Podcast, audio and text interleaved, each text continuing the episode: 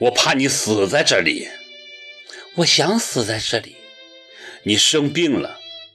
我是生病了。玛格丽特问阿尔玛：“你也生病了吗？”阿尔玛：“我没有病，可是你呢？你还觉得不舒服吗？”玛格丽特：“还有一点儿，这种情况我现在已经习惯了。”可怜的玛格丽特又咳嗽了几声。阿尔玛，你这是在自杀，夫人！我要做你的朋友，你的亲人。我要劝你不要这样糟蹋自己。玛格丽特，啊，你实在用不着这么大惊小怪。你看其他人是否还关心我？因为他们非常清楚这种病是无药可治的。唉。你在哭？你怎么了，阿尔玛？你一定以为我有点吃，可是我非常难过。玛格丽特，你心肠真好。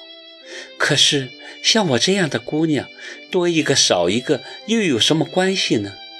医生说的话，我只能装着相信。我对他们还能怎么样呢？阿尔玛。请听我说，眼下我最关心的就是你。这种心情自从见到你以来就有了。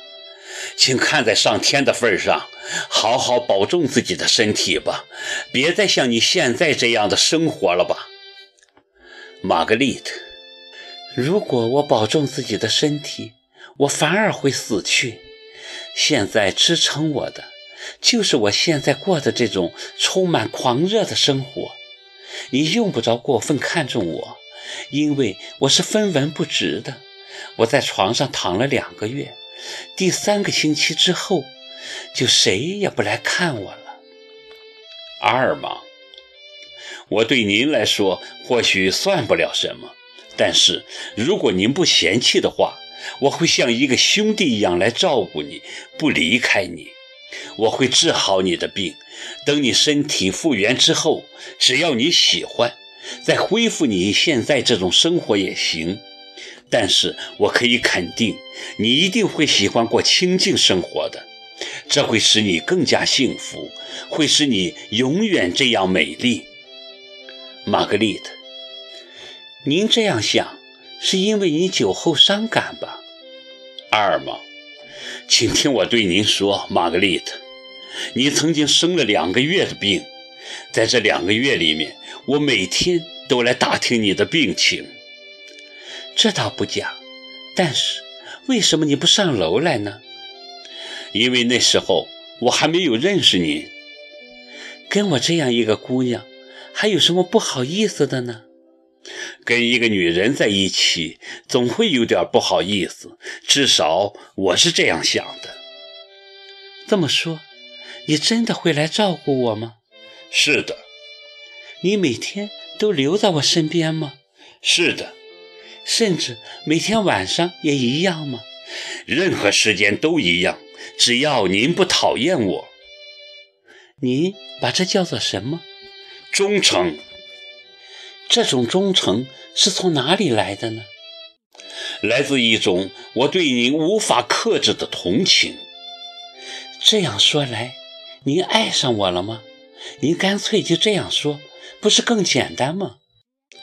这是可能的，但是即使我有一天要对您说，也不是在今天。您最好还是永远别对我讲的好。为什么？因为这样表白只能有两种结果。哪两种？或者是我拒绝你，那您就会怨恨我。或者是我接受你，那你就有了一个多愁善感的情妇，一个神经质的女人，一个有病的女人，一个忧郁的女人，一个快乐的时候比痛苦还要悲伤的女人，一个吐血的，一年要花费十万法郎的女人。对公爵这样一个有钱的老头来说是可以的，但对您这样一个年轻人来说是很麻烦的。说着，玛格丽特又咳嗽了起来。停！冯克在玻璃墙外做了个停的手势，一个箭步冲了进来。太好了，你们配的太好了！他真像只猴子似的，兴奋的手舞足蹈。外面的阿庆、老崔，还有其他电台同事，也都不约而同地鼓起了掌。而我摘下耳麦的时候，已经泪流满面。其实刚才录的时候，我就是忍着的。玛格丽特的话，仿佛就是我心灵的对白。一边给阿尔玛配音的文华给了我一个深情的拥抱，冯克也拥抱我，阿庆他们也都进来了，大家抱在一起，久久不能言语。考儿，回来吧，你属于录音室。